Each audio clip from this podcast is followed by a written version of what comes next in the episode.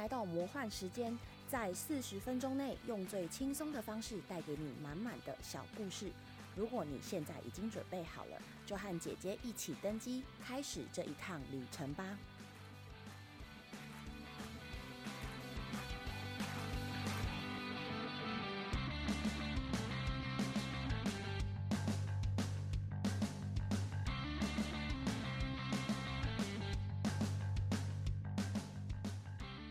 接下来，马上就请今天的来宾介绍一下他的职业吧。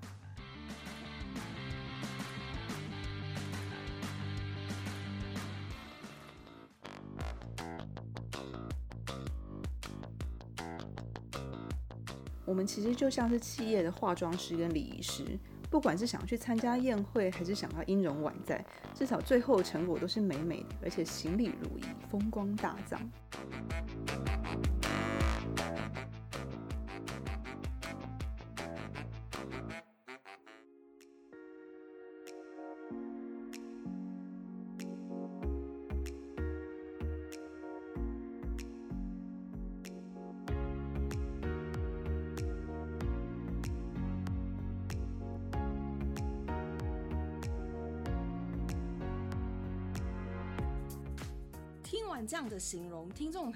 心里不知道有没有冒出什么想法？哎，其实，在朋友就是提供他这样子形容之前，我其实给他们一个课题，就是我希望他们用最不 OK 的方式形容你的职业，所以大家都就是发挥了大家的想象力跟脑力激荡吧，所以才有这样非常嗯汤的内容。那接下来呢，我们就欢迎今天的来宾莎莎。莎莎在媒体业担任业务副理，然后在媒体业经历是有七年，出版业的经营有两年，所以今天就请她来跟各位分享关于媒体业的百业百态吧。欢迎莎莎。嗨，主持人好啊，各位听众大家好。哎，其实说到媒体业，它的感觉还蛮广泛的，就是一般大家认知的报章杂志啊，跟电视台，其实都包含在媒体业之内吗？呃，其实我我我直接讲一下，因为媒体这东西是比较广的。那我们有分，就是大家比较常接触，比如说电视，或者说呃网络媒体，或者报纸、杂志、报章之类的东西。那其实像广播，或者是你一般你看到说，哎，车体广告，或者是那种捷运站那种大扛棒，其实都算是媒体也，就是它其实是广告类型的东西，都算在我们行业别之内。它是一个非常广泛的一个 range 嘛。那莎莎主要是在哪一种的业务范围之内呢？其实我这边比较偏的是广告部，因为呃媒体这边有分两种，一个是内容出产内容部分，嗯，就是像大家看到所谓内文，就是常常大家会讲说，呃，就是不念书就会当记者会写出来那个东西，不念书就会当记者，这是非常严重的指控哦。对，这个是我非常不能够接受，但是希望就是媒体后劲可以稍微。呃，自自重一点，加油好吗？加油好吗？好的。对，那我这一边比较偏向是说，呃，你客户有给钱，嗯，我们去做出来，就是你们一般来说，你看到平面的广告，嗯，或者是写的像内文，嗯，就是你看起来写看起来像内文，但是它上面会有一个什么广告计划制作的那种，其实你去看。尤其是像专业杂志一类的东西，杂志上面一定会写。OK，就杂志的广告页面的左上角或右上，就是它的四边角一定会有一个地方写什么全媒体企划制作啊、广告企划制作啊之类那种字眼呢，其实就是表示那一篇是所谓的广编稿，也就是叶配。哦，原来是这样分叶配哦。没错，但是呢，如果是报纸，大家可能就要小心，因为那报纸它是不会写。哦，对好像因为其实报纸它很快，它每天一版，所以它不会特别写。但是像杂志或者是像网络媒体，它如果没有写的话，它就会被质疑说你是不是报道不公正，或者是说你的你你这篇是不是有拿谁的钱？嗯，对，所以如果是数位媒体，你可能他看到它上面是有一个特别小的标志啊，或者是后面他就会写什么广。广编企划，嗯，那种的，你就知道那个是叶配了。哦，所以其实，在杂志上面比较容易看到他有试出我是叶配的讯息，可是报纸是不一定的，报纸不一定有。那另外一种呢，内文当中就是说所谓我们的内文置入。哦，通常内文置入你要判断它是不是内文置入呢，有一个很好的方法，就是说，当他这篇文章里面只写一家公司。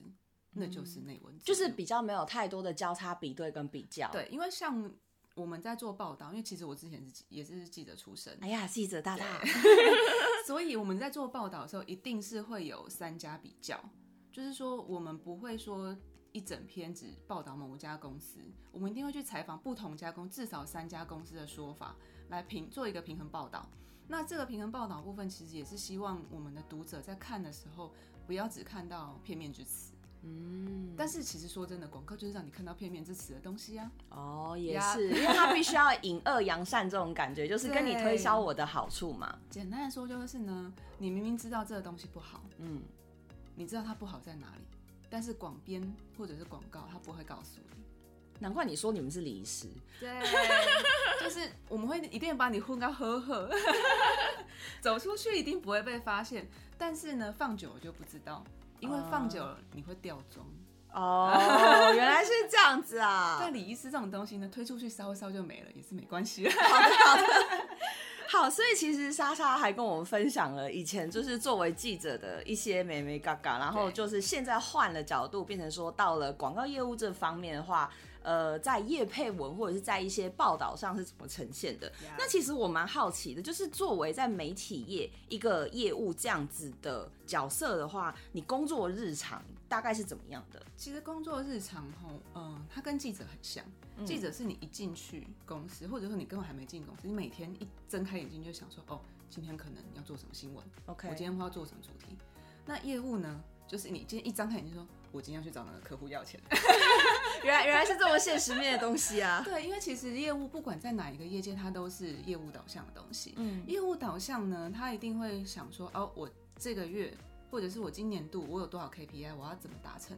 那不一定每个客户都会在第一时间求就把钱掏给你，所以其实我们要前面去铺很多线啊，或者是一开始你就要去跟他沟通交流。譬如说维护关系，像这样子，或者是说就是呃，有时候替他做一点服务，让他知道说你们有这样子的服务内容。对，没错。那就像你去买东西嘛，比如说你一个口香糖十块钱，我可能都考虑一下说这口味我喜不喜欢，嗯，还是、哎我是去另外一家便利商店买比较便宜呢，或者是我去大卖场买，可能我一下虽然说要买很多条，但是卡修啊，我一定要先来讲一下我们广告的价位。通常像杂志广告，我们的牌价就是十几万起跳一页。一页一页是指就是一页 A 四，还是摊开了一整面呢、呃摊开一整面叫一个跨页。哦，一页的话，因为呃，通常杂志不会做 A 四的尺寸，杂志的尺寸通常是二十一乘二十八公分，它会比哦。A 四小一点点。哦，对，那就是你那个尺寸，它你其实放在那个外表夹里面是一个刚刚好的尺寸，哦。这是一般杂志的通用尺寸呐、对，那这样子它的一个二一乘二八的尺寸呢，牌价通常都会落在十几万左右，就算打了折扣，可能也要五万、十万的。我如果第一次见面就跟你说，哎，上广告你给我五万块，你会给我？当然不会啊，就是一个我你谁啊？对，是是，就是就算我们是一个大品牌好了，假设就是呃台面上可以看到天下啊、远见啊、商周啊，我的一个业务会跟你说，我们这边广告业就是这个价钱，你要不要来上广告？我都还要评估一下说，呃，我现在这个广告上去效益是什么啊？我要卖什么？我现在主打什么？就算打我公司形象，这个钱就等于是丢在水里面。的确是以业主的角度来说的话，也还有蛮多东西要考虑的，就是这个东西适不适合性质，O 不 OK？对啊对，然后我现在有没有那么多预算，也是一个好问题呢。尤其是你看这次疫情，所有的呃，你那股票大跌啊，然后业绩也不好啊，它根本就没有收益，它的全部广告预算就是冻结啊，你要怎么办？这。倒是对，真的 这一次的疫情真的好像影响媒体他跟你签业也蛮多。好约的，他都直接把你砍掉，哎、是哦因，为那对他来说那不是必要开销啊，嗯，大概是这样。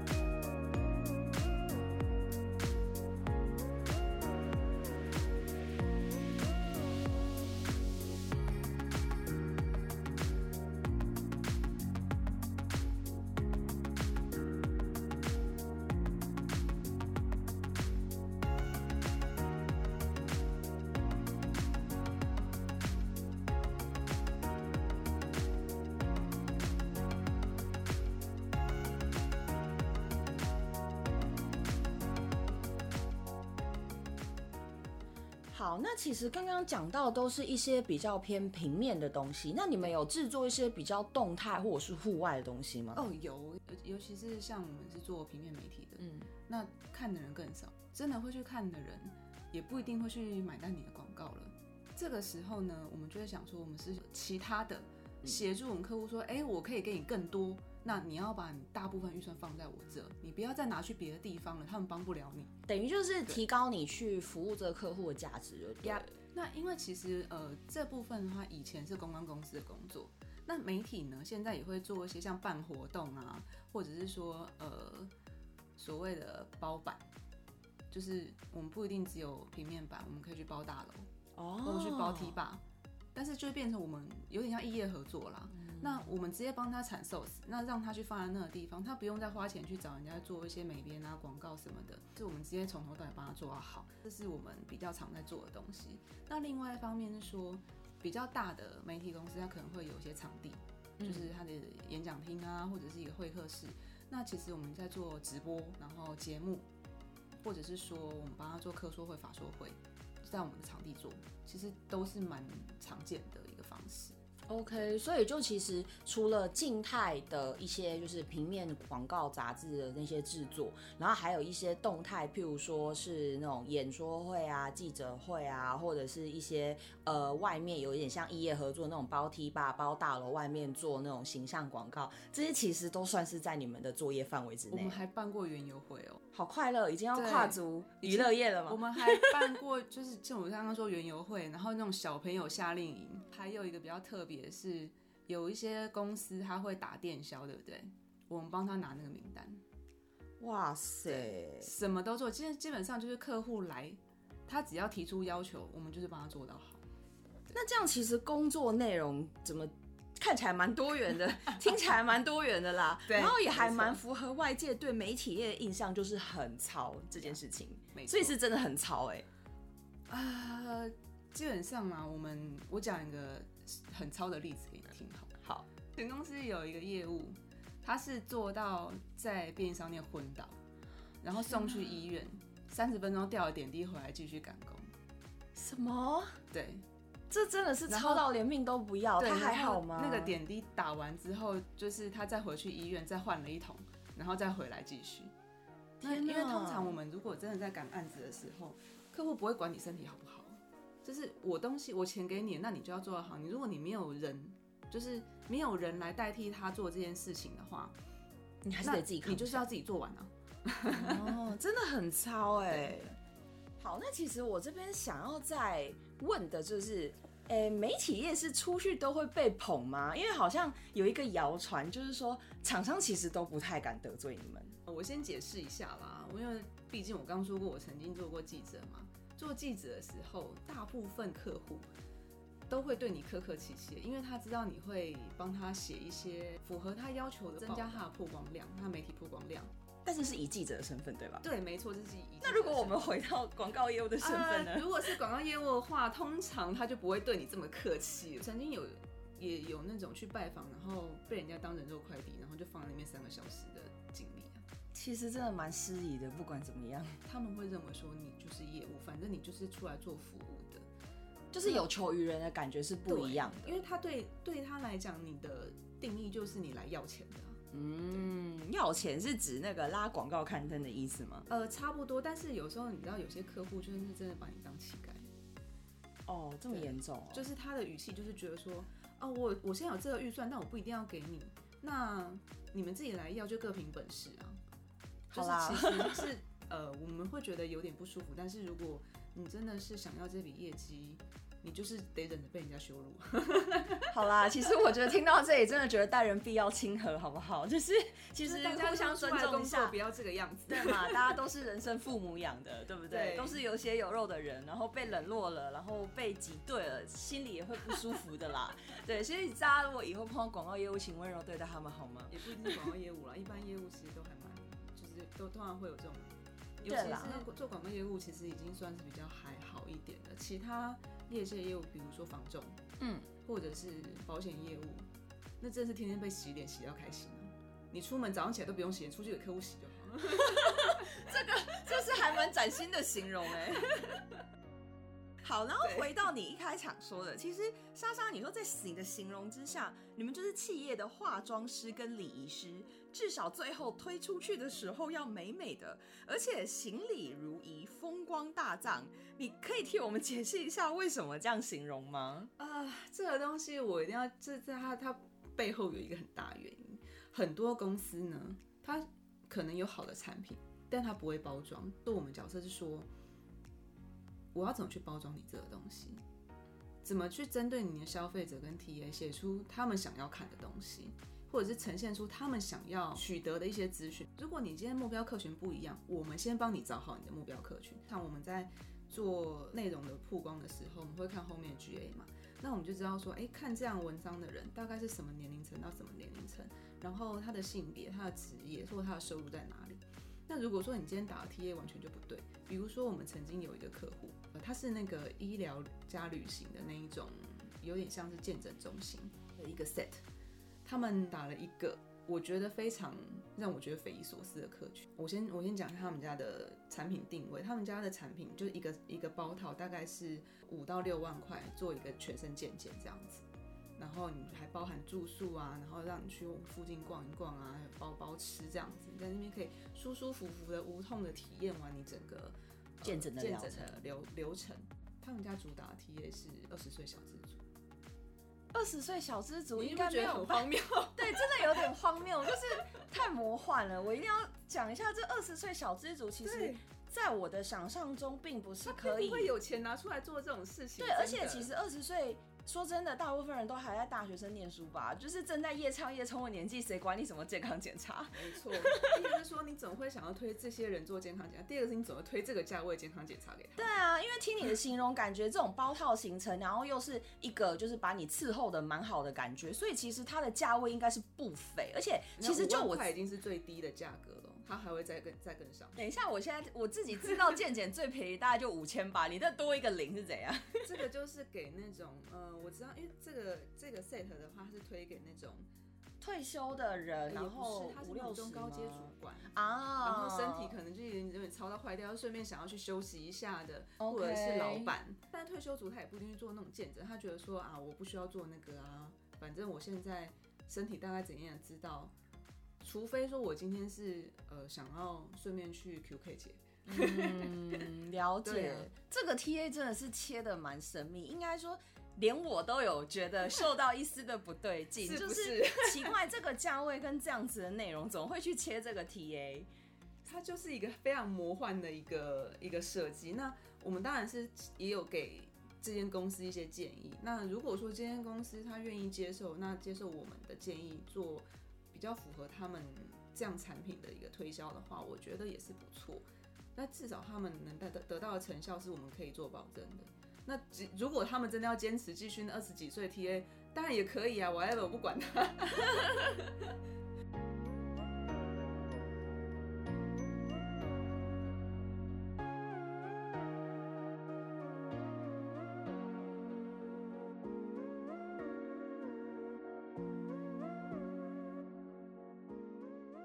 们所谓的化妆，或者是说之后再就是把它推出去，对，美美的就是帮他做一整套的包装，或者是用你们的专业角度去给他一点建议。没错，那其实要不要接受就是看他们。对，没错。那其实我们除了这些文字包装，甚至我们可以请帮他请一些 KOL，甚至请艺人。那我们像办活动，我们甚至请过像什么谢谢振武啊。然后请过一些谢振武是那个律师吧，不是先师。呃，我们两个都请过，谢振武跟谢祖都请过。嗯，然后请过狼姑啊，请过一些比较知名艺人，就讲相关的主题啦。嗯，其实基本上很多人来参加这些活动的时候呢，他不一定看后面是哪一个公司做 support，他也不管。说这件事是一个业配的活动，嗯，反正我看这个活动喜欢，然后它免费，有然后有我喜欢的艺人在里面，或者是有我喜欢的一个主讲人在里面，那我就会去参加。确实也是，因为去那个你知道领袖的魅力，或者是明星的魅力，其实他那个光环还是有一点影响力在。没错没错。那我们像做直播节目，就很多会请一些网红 KOL，那其实我们的点阅率啊，或者是流量，它也可以瞬间冲的蛮高的。那后续来讲。它也都会带来一些蛮好的效益的哦，原来如此。那其实我觉得，在你形容之下啦，我自己会觉得 你真的蛮像公关公司的。为什么？其实现在莎莎现在在我旁边疯狂的大笑，因为她一直在点头，就是有一种就是对对对，我完全同意你的感觉。其实我相信应该不只有这感觉，我觉得听众大家应该也觉得。对啊，就是怎么听起来真的是八七八像公关公司，而且我觉得一般人真的听你这样形容会搞混啦，就是会觉得，哎，这两个不是一样的吗？可是其实你们内容公共内容是不是还是有一点差距，或者是说比较大的公司，它其实久而久之就是多角化经营完之后，它可能会有一个子公司之类的东西专门出来吃这一块业务吗？这就是我跟你说为什么媒体业现在这么难做啊！原来如此啊！对，那我们的话呢，其实是说。我们跟公关公司比较不一样的地方是，公关公司它必须还去外面找一些，呃，像写手啊，或者是设计师啊，或者是他们的摄影师去做所谓他们客户要投放的 source。那这一些内容呢，媒体可以帮他做。像我们做媒体，我们可以一条龙把它做完。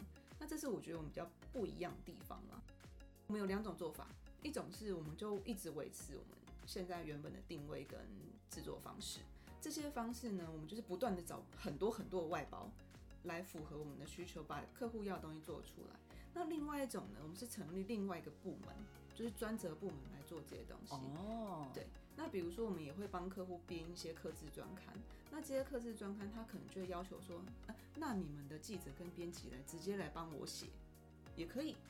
你给钱我们就写，就是等于是去利用公司自己本身的资源。然后尽量去帮客户提供不一样的服务，让各客户就是比较愿意把钱或者是他所谓的广告预算放在你们家，让你们来跟就是承包他的活动。对啊，你说我们像摄影棚，我们也有啊，也太……等一下，这个多角化经营有点超出我的想象，居然连摄影棚也有。对，我们做直播，甚至跟客户就是客户来说啊，我想要一个直播节目，你直接帮他开一个直播节目。所以像现在直播节目这种很红吗？其实直播节目要看诶，因为。规划比较好或带状性的那种节目来讲，它的流量大概可以冲到，因为差不多直播是半个小时到四十五分钟嘛。那那段时间我们最高的在线浏览量是差不多三百人。哦，其实还是蛮高的哦。嗯，还不错。那后续他，因为我们就是有些人他不会现现场看，因为通常我们是下午在上班时间做直播嘛。那他后续再回点回来看的话。大概人数可以冲到八千到一万，哦，真的还蛮不错的。对，但是因为毕竟我们是做那种金融投资型的节目，所以很多投资人他去他是会搜寻，然后去看他想看的东西，他不一定要现场看。如果说是比较偏医疗型的节目，其实也差不多是这个样子。可是如果是娱乐性的，可能就没有办法。娱乐性就是比较及时，那你就是那个时段，除非他就觉得说你真的干爆好笑，然后我就不断转传分享。刚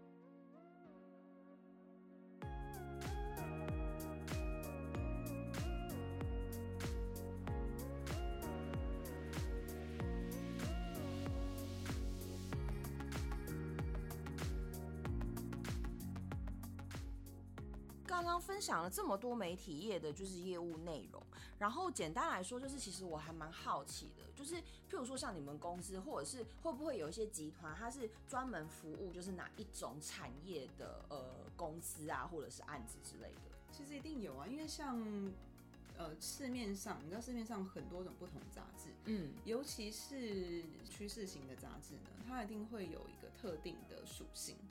那比如说像。金融保险线啊，医疗线啊，或者说像车，或者是高尔夫哦，对，的确的杂志哦，对对对，因为他们都有各自的，譬如说像游戏也有游戏的专门的杂志，现在有我印象中现在少一点点，因为我前公司也有一条线专门是在做游戏的。OK，所以其实是你们公司各种客人都会服务吗？我们有专门的那个类型的杂志。但是你要放在这个杂志内的广告呢，是看广告主喜欢哦。通常一般来讲啦，一定是性质相近的人会来投放嘛。比如说我今天就是做那种呃比较高知识的，或者是高资产的那种房地产啊，或者是贵金属、奢侈品，就会来投放啊。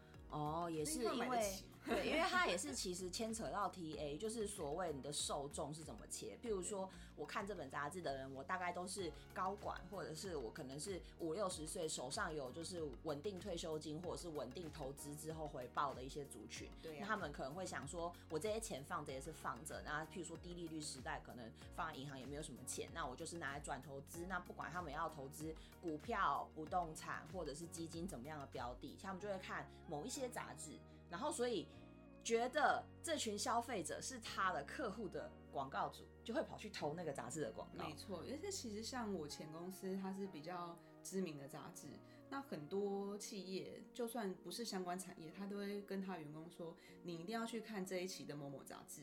嗯，对，那这个时候呢，我们就会跟我们的客户，就是我们所谓的广告投放主说，这些企业都怎么做。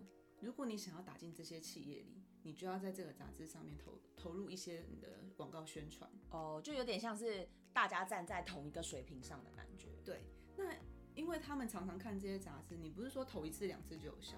那其实这个东西的效益就是说，我不是跟你说我现在做到什么程度，我只是告诉你说我现在还有钱做广告，你不用担心。哦，原来是这样子啊！很多大的企业，他去做一些广告投放的时候，他不是为了宣传他的什么，也不是真的要打什么企业形象，其实就是刷存在是吗？他就是在告诉他的股东说，我现在有钱可以做广告，你们不用担心你们钱不见。原来如此。对，哦，确实是会有这样潜移默化的感觉，就觉得哎、诶我还蛮常看到这间公司的广告，它还活得挺好的，就是会有这样子的联想。那如果今天我今天是一个投资人，我说你都有钱做广告了，你不可能说到最后，你你给我的鼓励是不好的吧？哎、对耶，所以现在其实莎莎讲到一点蛮关键的，就是广告量的多寡或广告预算的多寡，其实是可以某方面来说拿来衡量一个企业它的财务状况。对，就是你看某一间很知名企业，他以前常在打广打广告，现在都没有，你就要小心。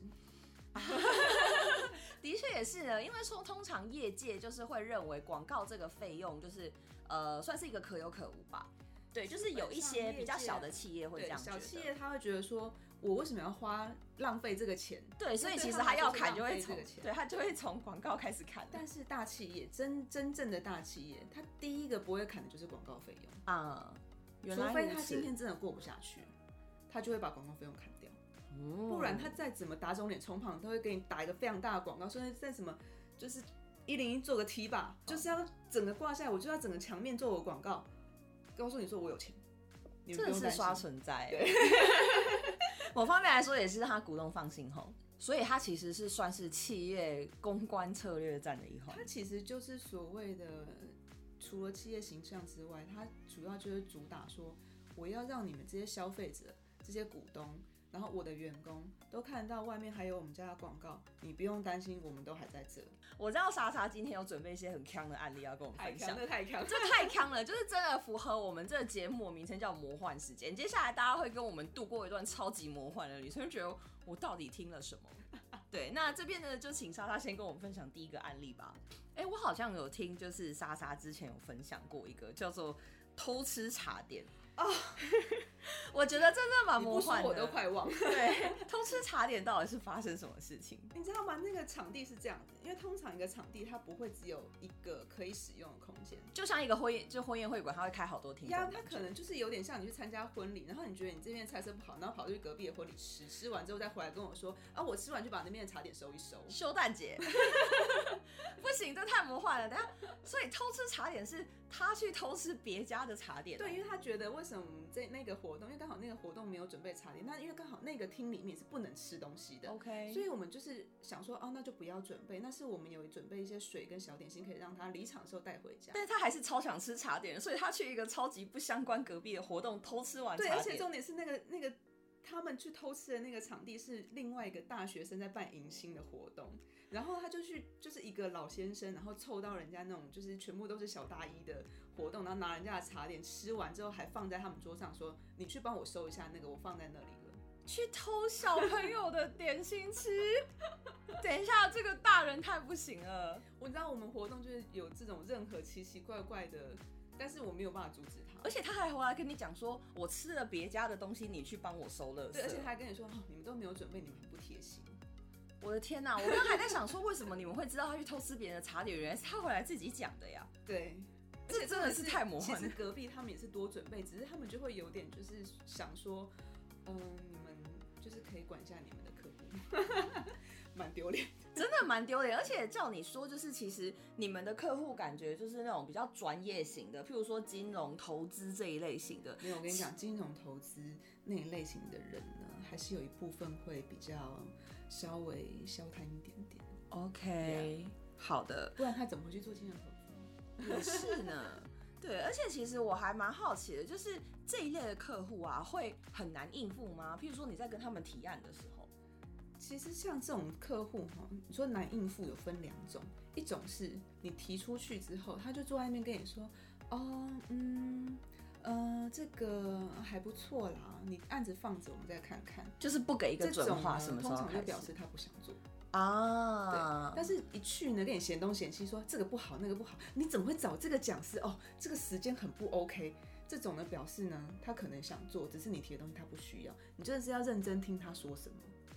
哦，就是要从他的话里面筛出他到底想要什么。对，而且有时候他不是真的嫌弃你的你的提案不好，他只是想要试图表达他有他存在这个会议里。就是他想要有一个主导的感觉。对他最后可能说好了，不然就那个谁谁谁，就是你刚刚说的那个谁谁谁啦。但是其实他想前前面已经写了一大轮，然后你想说你不是不要他，这个不是提案的时候，就是你改 A，然后改 B，改 C，改 D，只有最后老板改回原案的感觉呀，吗就？这个样子。我跟你讲，我们所有客户都是这种鬼打墙的模式，几乎所有。你真的好客户就是那种一次 OK 的非常非常少那。大概就是 SSR 吧，对你捡到那种客户，你真的烧三辈子好香。这真的是。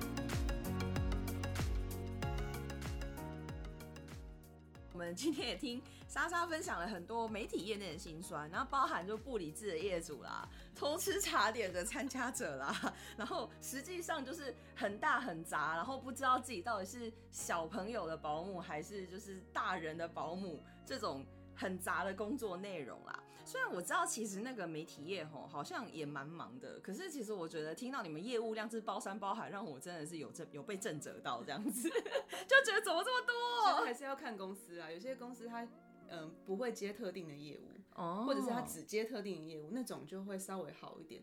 但是哦，那种那种公司在这种现在这个环境下，它就会比较难生存。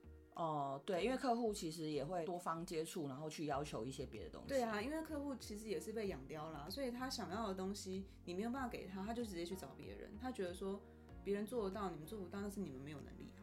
原来如此。那如果是譬如说要进媒体业，或者是甚至要进行，譬如说你这个呃广告业务或者是业务类的工作，你觉得是怎么样的心理准备是必须进来之前要先有？其实哈，任何工作，我觉得你心里的那个你的心理能力都要很强，素质之类的，心理素质、你的抗压性嗯跟你的理智，情商，对，还有你的就是你你的专业素养，这三种你都要先准备好。那第三种专业素养，你其实是从后面去再去补强都没有关系。但是你真的不可以，你去客户那边，你一句话都听不懂客户在讲什么。一定会被电打。对啊，就是你事前的工作一定要做的比较充足一点嘛。那另外一方面是你的健康状况，其实也真的是要好好的去维持它。对，因为刚其实莎莎有分享到，就是吊完一桶点滴，然后再回去拿另外一桶点滴，再回来吊，然后其实都一直在工作的状态。这个我真的觉得好像有点超过。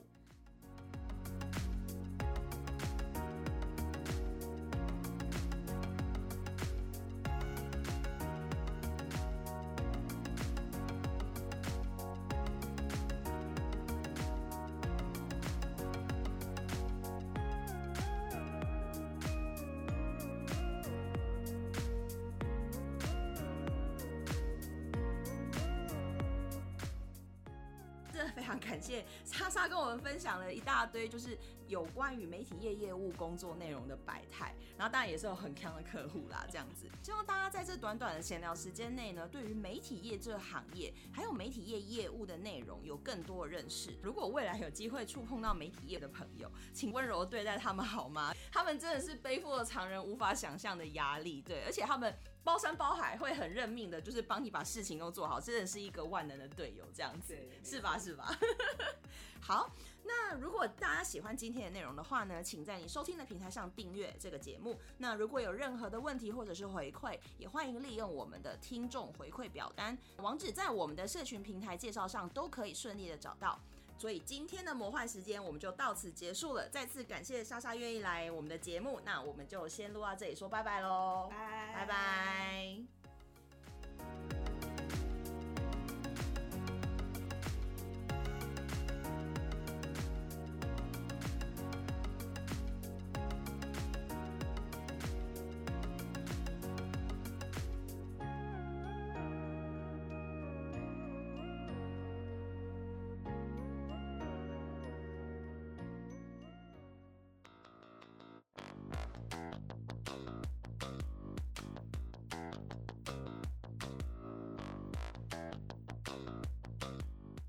感谢大家收听今天的魔幻时间，我是主持人姐姐。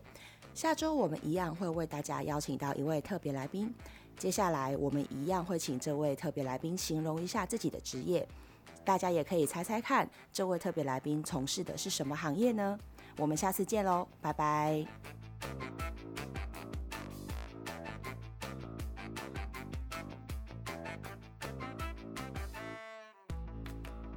我的职业就是充满压制、捆绑、反复抽插，伴随着惨叫与呻吟声。